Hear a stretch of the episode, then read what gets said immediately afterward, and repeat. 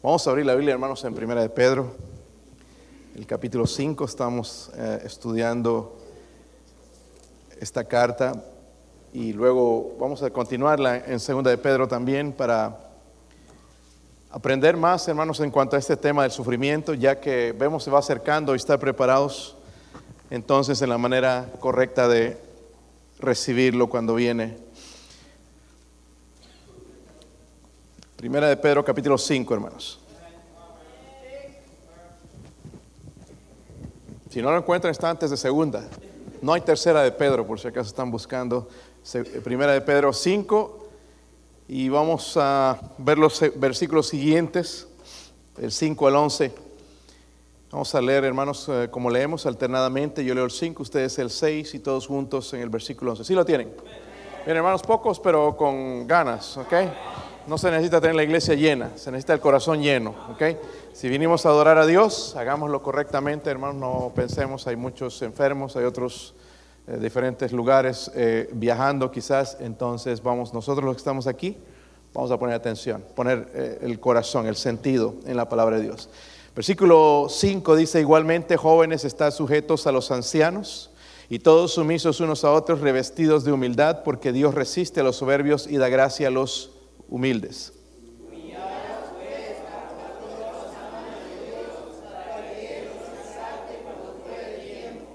Echando toda vuestra ansiedad sobre Él, porque Él tiene cuidado de vosotros.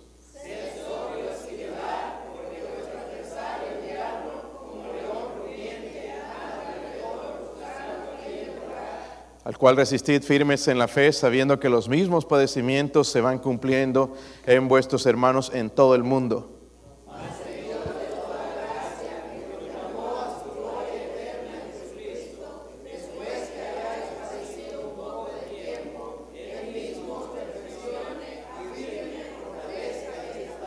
Todos. A Él sea la gloria y el imperio por los siglos de los siglos. Amén. Una vez más leemos el versículo 11, hermano. Dice, a Él sea la gloria y el imperio por los siglos de los siglos. Amén. Pues que así sea esta noche, que Él sea la gloria. Amén. Vamos a orar, dejar que el Señor nos hable. Padre, oro Señor en esta noche, Dios mío, por su poder, su presencia. Señor, ayuda a este siervo inútil, Dios mío a predicar su palabra, a enseñarla, Dios mío, de la manera correcta. Señor, como siervo que no tiene que avergonzarse y usa bien la palabra, Señor. Oro por mis hermanos. Quizás están cansados, Señor, el día de hoy, pero usted déles la fuerza, déles el poder, la unción de lo alto, Señor, para escuchar. Pero no solamente eso, Señor, sino la virtud también de poder abrir su corazón, Señor, a su palabra y ser cambiados y transformados. Señor, háblenos. Necesitamos de usted, Señor, en el nombre de Jesucristo. Amén. Pueden sentarse, hermanos. Creo que donde debo comenzar, hermanos, es eh, el mensaje es viendo algo que ya no vemos. Mire el versículo 10, lo que dice ahí, hermanos, el, versículo 10 expone lo siguiente y dice, más el Dios de qué? El Dios de toda gracia. El Dios de toda gracia dice que nos llamó a su gloria eterna en Jesucristo. Ahí está algo, hermanos, para ser agradecidos del día de mañana. Si no tenía nada, agarre ese versículo y léalo. Y si hay algo para dar gracias a Dios. So dice que el Dios de toda gracia, el Dios de toda gracia. Usamos la palabra gracia eh, tan livianamente, hermanos, pero la palabra gracia significa favor, significa bondad, significa también, hermanos, bendición. O sea, cuando el significado de gracia tiene que ver con Dios, se convierte en algo bien poderoso. Gracia, gracia. Y dice que Él es Dios de toda gracias. Eh, eh, ¿Sabe por qué se convierte en poderoso, hermanos? Porque Dios escoge bendecirnos y no maldecirnos porque es lo que merecemos en realidad. Él decide bendecirnos y no maldecirnos por nuestro pecado. En, en Efesios 2.8 dice la Biblia, porque por gracia sois salvos por medio de la fe. Él da en su gracia da la fe para que nosotros podamos ser salvos. Y dice, esto no de vosotros, pues es un don de Dios, es un regalo de Dios. la única manera de entrar en una relación con Dios es a través de la gracia, a través de la gracia. Y Dios muestra su misericordia, pero también su gracia. Y pensaríamos que son palabras iguales, pero no es lo mismo, hermanos. Misericordia nos libra del castigo que merecemos. Misericordia nos libra del castigo que merecemos. ¿Qué merecemos? El infierno. Pero la gracia nos da bendición que no merecemos. Nos da la bendición que no merecemos. Hay una diferencia en esas palabras y honestamente, hermanos, necesitamos ambas. La gracia y la misericordia. Esta mañana he estado orando a Dios por gracia y misericordia en mi vida. Yo lo necesito, no sé usted cómo se siente, pero yo lo necesito. la gracia es que Dios nos da el mayor tesoro a los que menos lo merecemos nosotros. Eh, entonces Pedro nos revela, hermanos, uno de los atributos más grandes. Ahí en la Biblia dice el Dios de toda qué. Es uno de los atributos más grandes de Dios, dice que es el Dios de toda gracia. Y es importante, hermanos, entender ese toda. No solamente dice gracia, dice toda gracia. La necesitamos para la salvación, la necesitamos para el diario vivir, la necesitamos en el trabajo, la necesitamos cuando salimos a manejar, la necesitamos en nuestra familia, la necesitamos por todo lado. Pero dice que Dios es Dios de toda gracia. Qué bendición, hermanos, que Él es nuestro Dios. Lastimosamente, hermanos, hay gente que prefiere la vanagloria de la vida en vez de la, de la gracia de Dios. ¿Se recuerdan a Jacob en la Biblia? Jacob, el hijo de Isaac, y de Rebeca. Por un tiempo, hermanos, si estudias la, historia de Jacob, él dejó de alcanzar la gracia de Dios. Dejó de alcanzar la gracia de Dios, no solamente él, sino la familia, porque hubo conflictos en la familia. ¿Verdad? No funcionaban las cosas en la familia porque ellos querían hacer las cosas a su manera y dejaron de obtener la gracia de Dios. E incluso hubo amargura en el hogar. Eh, entonces, hubo conflictos ahí en el hogar, Saben que hubo engaños, ¿verdad? Mentiras. Es más, el nombre Jacob significa el engañador también, ¿verdad? Usurpador. Hubo odio, hermanos, hubo amenazas, hubo malas decisiones. Pero después, hermanos, Jacob se dio cuenta, necesito la gracia de Dios. Cuando quería regresar, Dios le dijo de regresar, porque él había prometido regresar. Le hizo promesa a Dios, pero no la cumplió, se quedó muchos años más. Pero ya después para regresar se dio cuenta que su hermano regresaba, su hermano que lo quería matar y que venía con 400 hombres. Y él pensó, wow, viene a vengarse de mí, viene a, matarme porque le robé la primogenitura, engañé a mi hermano, engañé a mi papá, viene, viene, por la venganza. Se encontró con Dios a solas. Y cuando se encontró con Dios a solas, hermanos, no le dijo, dame fuerza para luchar contra mi hermano. Le dijo, Señor, no te dejaré si no me bendices. ¿Cuándo fue la última vez que usted se puso delante de Dios Señor, no te dejaré si tú no me bendices. Después de eso, hermanos, al día, ya cuando se encontró con su hermano, halló gracia, dice, ¿verdad? Eh, en los ojos de su hermano y no lo mató, sino que se reconciliaron. yo me pregunto, hermanos, ¿hasta dónde esperamos como cristianos vivir sin la gracia de Dios? Porque Dios es Dios de toda gracia, es Dios de toda gracia. ¿Necesitamos el favor de Dios, sí o no? Necesitamos la bendición de Dios. Necesitamos la bondad de Dios. Y hermanos, y Pedro promete esa gracia a cambio de algo. Hay tres cosas, hermanos, que prometen esa gracia. Miren en el versículo 5 y 6, y vamos a ver esas tres cosas entonces, para nosotros también poder alcanzar esa gracia que tanto necesitamos. Él es Dios de toda gracia, estamos de acuerdo en eso. Pero obviamente, miren, eh, no todos la vamos a ver porque no funciona como nosotros pensamos. Dios no tiene el derecho de bendecirme. Dios tiene el derecho, sí, de, de, maldecirme porque soy pecador. Pero Dios puede mostrarme esa gracia si yo obedezco y aplico estas tres cosas. Por ejemplo, versículo 5 dice ahí, si lo tienen hermanos, dice igualmente, jóvenes, dice, están sujetos a los ancianos. Hasta ahí vamos a dejar primeramente. Dice la escritura entonces, eh, igualmente jóvenes, ¿está qué? Esta es la palabra que no nos gusta. No nos gusta sujetarnos a nadie. Seamos honestos. Es una palabra que odiamos. Pero Dios dice que estemos sujetos. ¿Quieres gracia? Primero necesitamos sumisión. Dice, so esa idea, hermanos, hoy en día está revertida en realidad. Los padres tienen que obedecer a los hijos en vez de los hijos a los padres. Pero ese no es el plan de Dios, mis hermanos. No va a funcionar. Tarde o temprano se va a caer porque no es el plan de Dios. Yo tengo que, los hijos tienen que estar sujetos a los ancianos, en este caso a los, a, los padres. Tenemos que enseñarles desde pequeños hermanos a sujetarse. ¿Sabes? Hay jóvenes ya desafiando no solamente a sus padres, desafiando a las autoridades. Y si desafían a las autoridades, hermanos, ¿cuánto más van a, no van a desafiar a Dios al que no conocen? So, la autoridad debe comenzar entonces en casa. Debo enseñarle que esto de sujeción, hermanos, no es un castigo, de que no es malo, que nos enseñaron así, nos enseñaron mal.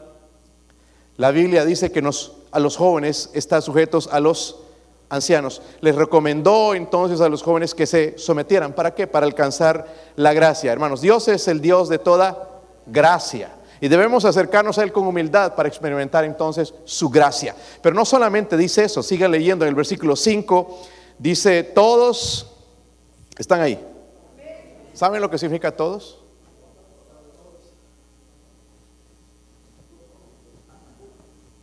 Sí, ¿verdad? Todos. ¿Todos qué? Yo sé, hermanos, que esto cuesta. Lo entiendo en mi propia carne. Para mí ha sido difícil someterme. Entiende a mi esposa. Ah, no, pero es al revés, ¿verdad?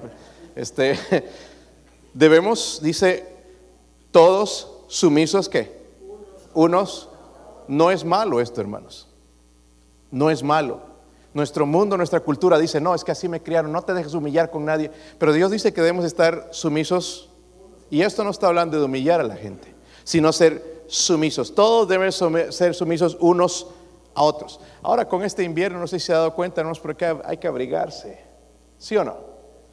Hay que abrigarse, pero mire lo que dice en la Biblia. Tenemos que ponernos un abrigo diferente también espiritualmente. Dice, revestidos de qué? revestidos de... Ahí andamos desnudos sin humildad, mostrando el orgullo. Pero dice revestidos de humildad. Significa, hermanos, armarnos de la humildad, que es, interesante, que es eh, lo que el Señor nos dijo, aprended de mí, que soy manso y humilde de corazón. El Señor mismo es nuestro ejemplo. Cuando dice revestidos, hermanos, es interesante porque se refiere a un siervo poniéndose el, el, mandil. Ya eso no se hace mucho, ¿verdad? Tal vez en los restaurantes lo vemos, se ponen el mandil y empiezan a servir. El Señor hizo eso, se puso el mandil y recuerdan lo que hizo, Él lavó los pies de los apóstoles, de los discípulos. Él los lavó mostrando que Él también era un siervo. Ahora vamos a ver algunas marcas de la humildad, porque podemos decir yo soy humilde. algunas marcas, hermanos, son muchas, pero voy a mencionar nada más tres. Número uno, la voluntad de realizar los servicios más bajos y pequeños por amor a Jesús. Todos en la iglesia quisieran tener un nombre, yo soy el predicador, yo soy el diácono, yo soy el ujier, yo soy esto, encargado de esto, el capitán aquí, que allá pero nadie quiere hacer los trabajos bajos, pero la humildad me empuja a hacer los trabajos más bajos, ¿verdad? Para la gloria de Dios. Eso es humildad. Los más pequeños, los más bajos, los que nadie quiere hacer por amor a Jesús. Ahí se demuestra la humildad. Número dos, estar consciente de que no podemos hacer nada apartados de Dios. Ninguna decisión ni nada la puedo hacer aparte de Dios. Eso muestra humildad. Señor, hay esta decisión que tengo que tomar, ¿qué hago? Estoy demostrando humildad cuando le pregunto, cuando dependo de Él, cuando busco el consejo de Dios. Demuestro humildad. Número tres, la voluntad de ser ignorado por el hombre. Lo que el hombre quiere, hermanos, es que lo le exalten.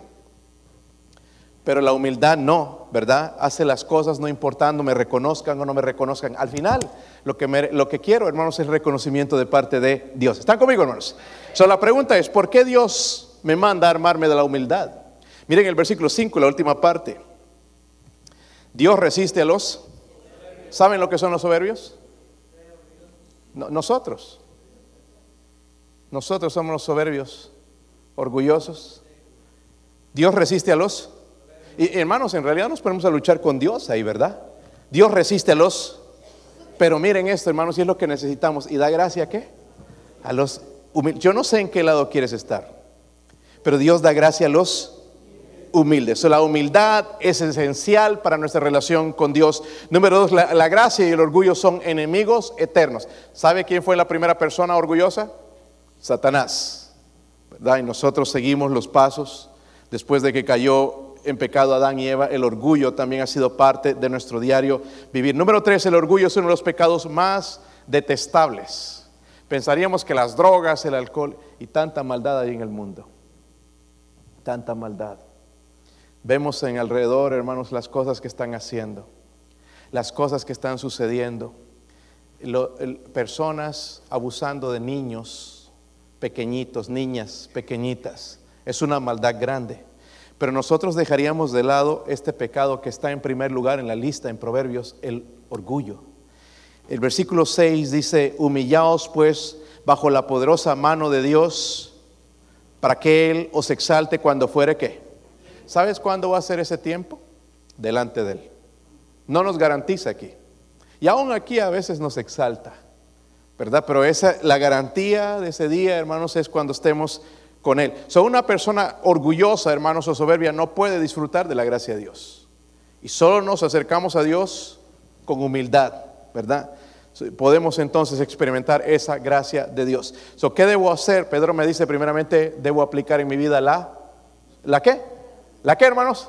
Sumisión, la sumisión, sujetarme unos a, otros. Versículo 7, continuamos con eso, dice, echando toda vuestra ansiedad sobre Él porque Él tiene cuidado de vosotros. Yo buscando la, la palabra para que ustedes recuerden su presión. Pastor, ¿de qué está hablando con, eso? Con eso me refiero a sacar, porque dice ahí, hermanos, echando eh, toda vuestra ansiedad sobre Él, porque Él tiene cuidado de vosotros. La verdad, hermanos, es que nosotros somos presumidos y, y nos enorgullecemos de llevar cargas, ahí aguantando.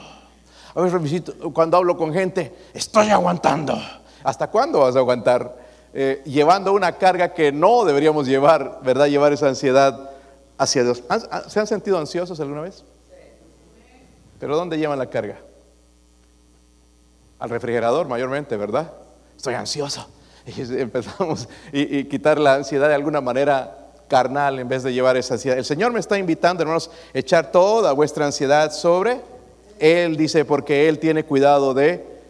Ahora, ¿cómo echamos nuestra ansiedad sobre Él? No es que me voy a agarrar con la mochila. Ahí está, Señor. ¿Cómo me quito la ansiedad? Les voy a mostrar, hermanos. Miren en Filipenses 4. es bueno tener la Biblia. La Biblia, hermanos, es el mejor comentario de la Biblia.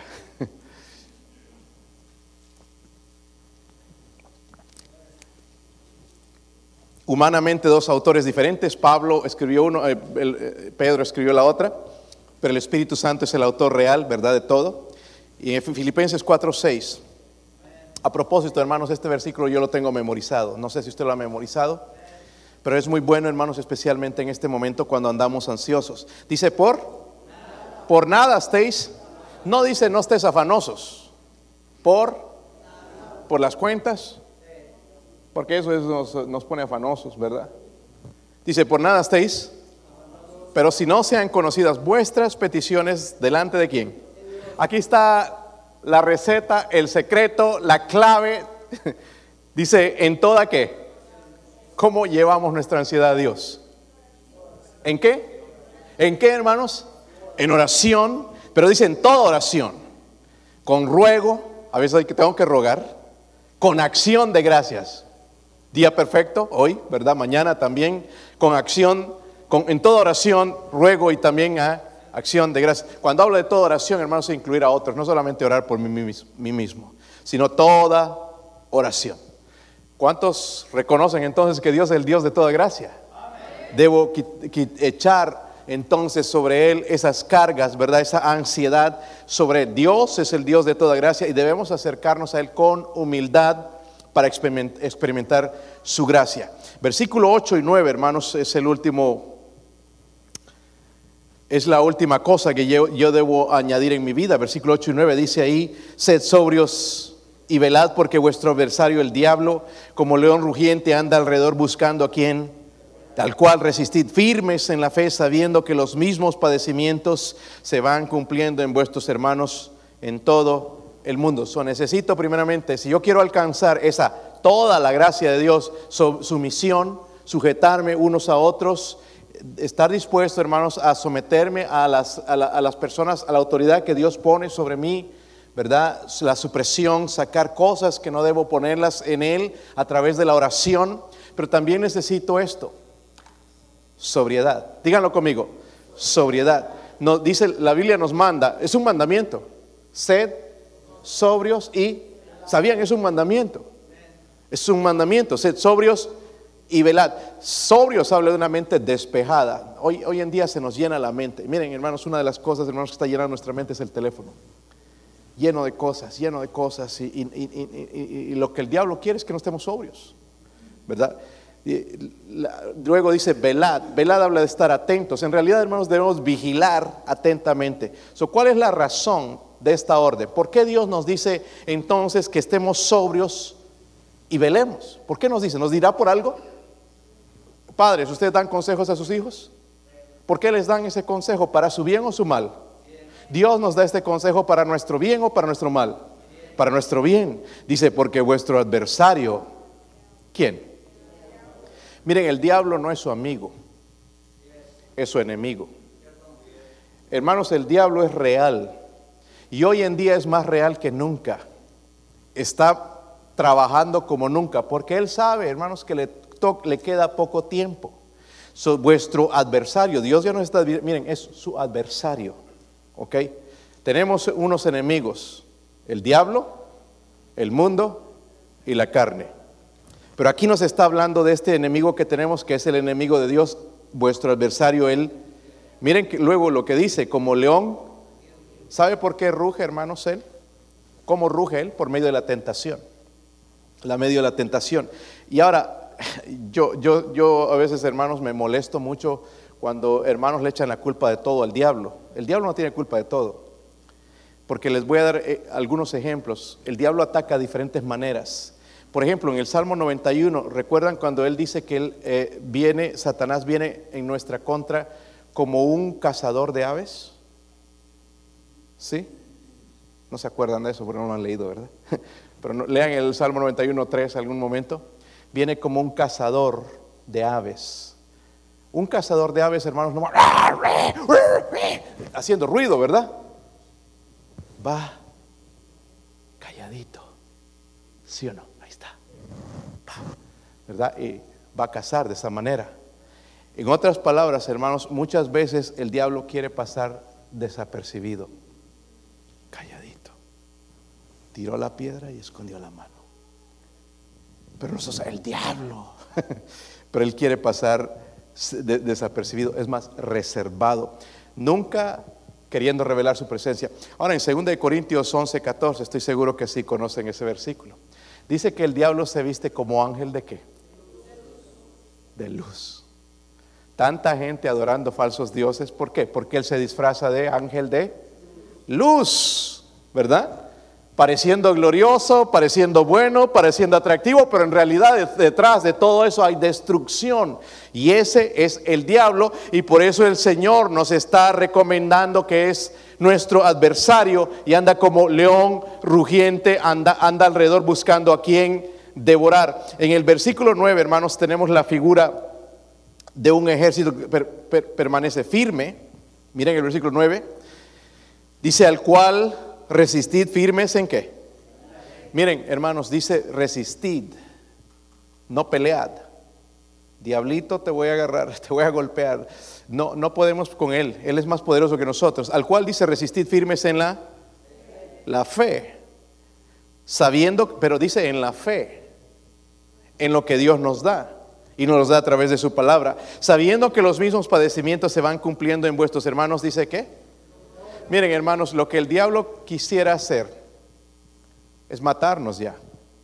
No solamente matarnos, descuartizarnos, cortarnos en pedacitos, quebrar nuestros huesos. Él quiere, dice, devorarnos. Eso es lo que el diablo quiere. Estoy seguro que el diablo en algún momento ha tratado de matarte. ¿Sabe quién no se lo permite? Dios. Ay, qué suerte tuviste. No, Dios nos protege porque el diablo está constantemente tratando de matarnos. Él quiere destruirnos. Pero dice que lo resistamos firmes en la fe. So, el secreto, hermanos, de la guerra espiritual es fácil. Resistir, ¿qué? Firmes. Vamos a aguantar, ¿verdad? En el ejército no te queda otra. Hoy los soldados, hermanos, ya tienen mucha tecnología, tienen drones también ahora y mandan los drones antes de que se van a meter allá. Eh, no sé si están viendo esta guerra que tienen, por ejemplo, en Israel, todo eso, todos modernos, eh, todos los aparatos que tienen, tienen satélites y cosas, y ya desde los aviones ven y los bombardean sin necesidad de mandar gente para que mueran. Pero en el pasado, hermanos, tenía que arriesgarse los pobres hombres, ¿verdad? No traían bombas desde el avión a la gente. Aquel que no servía lo tiraban desde allá. Las cosas que tenían que pasar. Y llegaban a cierto lugar, ya no encontraban comida. Hoy los soldados llevan comida especial que dura mucho tiempo, no se arruina nada.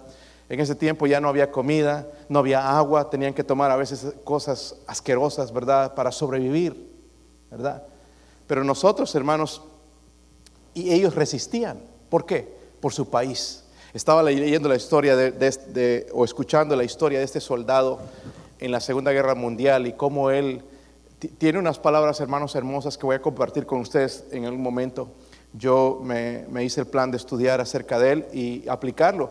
Deberíamos aplicarlo en la vida espiritual porque él estuvo firme a morir hasta el final en la Segunda Guerra Mundial. Nosotros tenemos que ganar esa guerra. Vamos a ir hasta el final. Vamos a luchar. Vamos a pelear. Vamos a dar nuestras vidas. ¿Sabe por qué? Por la libertad de nosotros. Permaneció firme. Y nosotros tenemos que permanecer firmes resistirnos a las mentiras, a las amenazas de Satanás. Eso es lo que Dios nos dice, resistir firmes en la fe. Y, también, hermanos, algunos dicen, pues yo no necesito a los hermanos, necesitamos a los hermanos. Necesitamos, nos necesitamos los unos a los otros. Porque dice ahí también, dice que los mismos padecimientos se van cumpliendo en vuestros hermanos. Dice qué? En todo. No somos los únicos sufriendo. ¿Sabían eso? El diablo, no, tú eres el único. En todo él nos necesitamos. En este ejército nos necesitamos. Donde a veces estamos por flaquear, hermano, ore por mí. Necesito oración. So, Dios, hermanos, es el Dios de toda gracia. Debemos acercarnos en humildad para Él, para experimentar su gracia. So, yo no sé, yo quiero, yo necesito la gracia de Dios. Dice que es Dios de toda él va a derramar eso, hermanos. Yo no voy a tener familia eh, eh, piadosa si no es por la gracia de Dios. Yo no voy a poder servir a, Dios, hermanos, si no es por la gracia de Dios. Yo no voy a poder quedar firme hasta el final si no es por la gracia de Dios. Yo no voy a poder pasar de cierta edad si no es por la gracia de Dios. necesitamos la gracia de Dios, ¿verdad? Pero Él es Dios de toda gracia. Necesitamos sumisión, supresión y también sobriedad. Ahora vamos al versículo 10. Ya vamos a cerrar, hermanos, trata de cerrarlo bien. En sí mismo no tenemos gracia. En el pasado, en mi ignorancia, yo escuchaba esto y decía, pues mi religión es la verdadera. Venga mi religión y eres salvo. Ninguno de nosotros tenemos gracia en sí. Dios da la gracia. La gracia viene de Dios. Miren el versículo 10 dice, al Dios de toda pero miren lo que esta, esta gracia va a hacer por nosotros. Y lo vamos a ver detenidamente, hermanos, porque nos ayuda cuando lo vemos detenidamente. Esto es lo que la gracia hace por nosotros. ¿Están, están listos? Dice, al Dios, entonces, primeramente, de toda qué? Miren lo que sigue. Os.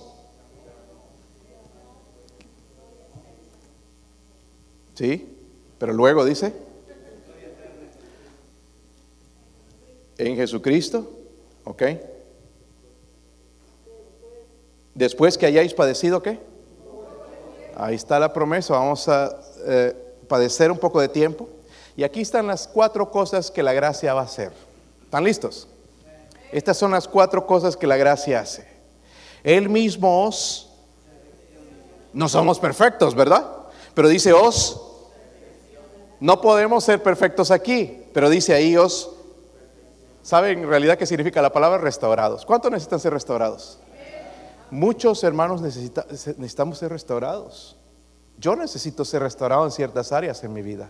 Todos necesitamos eso. Y esa gracia, dice, os perfeccione. Eh, reparados por Dios en su gracia eterna. So, el pecado nos ha hecho mucho daño. ¿Se han dado cuenta? Nuestra mente, por ejemplo, nos ha hecho mucho daño y necesita ser restaurados. ¿Cuántos necesitamos que arregle desperfectos en nuestra vida? Todos, ¿verdad? El pelo, pastor, no, no estoy hablando de espiritualmente, lo de físico ya medio que ni se arregla tal vez, ¿verdad? Pero lo interior se puede arreglar, ser una mejor persona, tener una mejor actitud, puedo arreglar todas esas cosas. Y la gracia dice que os perfeccione, o sea, nos puede restaurar, nos puede reparar para Dios. Pero no solamente dice eso, la otra cosa que va a hacer la gracia es esto, mire, ¿qué dice ahí? Afirme, subrayelas hermano, dice perfeccione, que significa restaurar también Y luego dice, afirme. Nuestra vida, hermanos, necesita firmeza. ¿Se ha dado cuenta? ¿Sí o no? Hoy sí, mañana no. Hoy sí, mañana. Sí quiero, pero no. No, no tengo ganas. Dice, esa gracia, hermanos, me va a afirmar, me va a poner solidez en las cosas de Dios. Nosotros no nos podemos jactar, ah, yo soy bien fiel. Esa firmeza viene por gracia también. ¿Se han dado cuenta? Miren, hermanos, la, mayoría de hermanos que no son fieles quieren esto, pero no pueden. Pero cuando dejas alcanzar la, gracia de Dios, estás peleando solito. So, necesitamos esa gracia, ¿sí o no? Para que nos perfeccione, nos restaure y nos afirme. ¿Qué más? Otra cosa que nos da. Miren el versículo 10 también. ¿Qué hace? Nos, vamos a ir primero con fortalezca. Nos, a veces, honestamente, a mí se me acaban las fuerzas para seguir. Yo no sé usted, quizás usted tiene más fuerza, pero se nos acaban. No estoy hablando de la fuerza física, aunque sí se acaba a veces, pero con esa igual nos vamos a acostar y ya al rato ya tenemos fuerza otra vez, ¿verdad? Eh, pero espiritualmente, moralmente, nos, nos falta fuerza a veces, hermanos, para cumplir algo. Dice que Él, hermanos, en su gracia nos va a dar fortaleza, es decir, nos va a llenar de la fuerza que necesitamos para seguir. Y por último, ahí dice, establezca. ¿Están, están ahí, hermanos? Miren lo que la gracia hace. La mencionamos, la decimos, ay, la gracia, pero Dios es Dios de toda. Dice, nos va a perfeccionar, nos va a afirmar, nos va a fortalecer y nos va a establecer, nos va a colocar, hermanos, en un lugar inconmovible, nos va a eh, otorgar como un cimiento, hermanos, fuerte, donde nos, nos va a mover. Cuando el enemigo ataca, vamos a tener un cimiento fuerte por la gracia de Dios. No es de labios nada más. Necesitamos la gracia. Pero eh, suena bonito todo esto, hermanos. Pero al final este es el punto. Versículo 11. A Él sea la gloria y el imperio por los siglos de los siglos. ¿Sabe quién al, final cuando recibimos gracias es glorificado? Dios. ¿Y qué cuando no tenemos la gracia de Dios? Dios no es glorificado. ¿Sí o no? él es glorificado, pero nosotros somos restaurados, somos levantados, somos bendecidos por parte de Dios. Dios es Dios de toda gracia. Vamos a ponernos de pie, hermanos. Dios es Dios de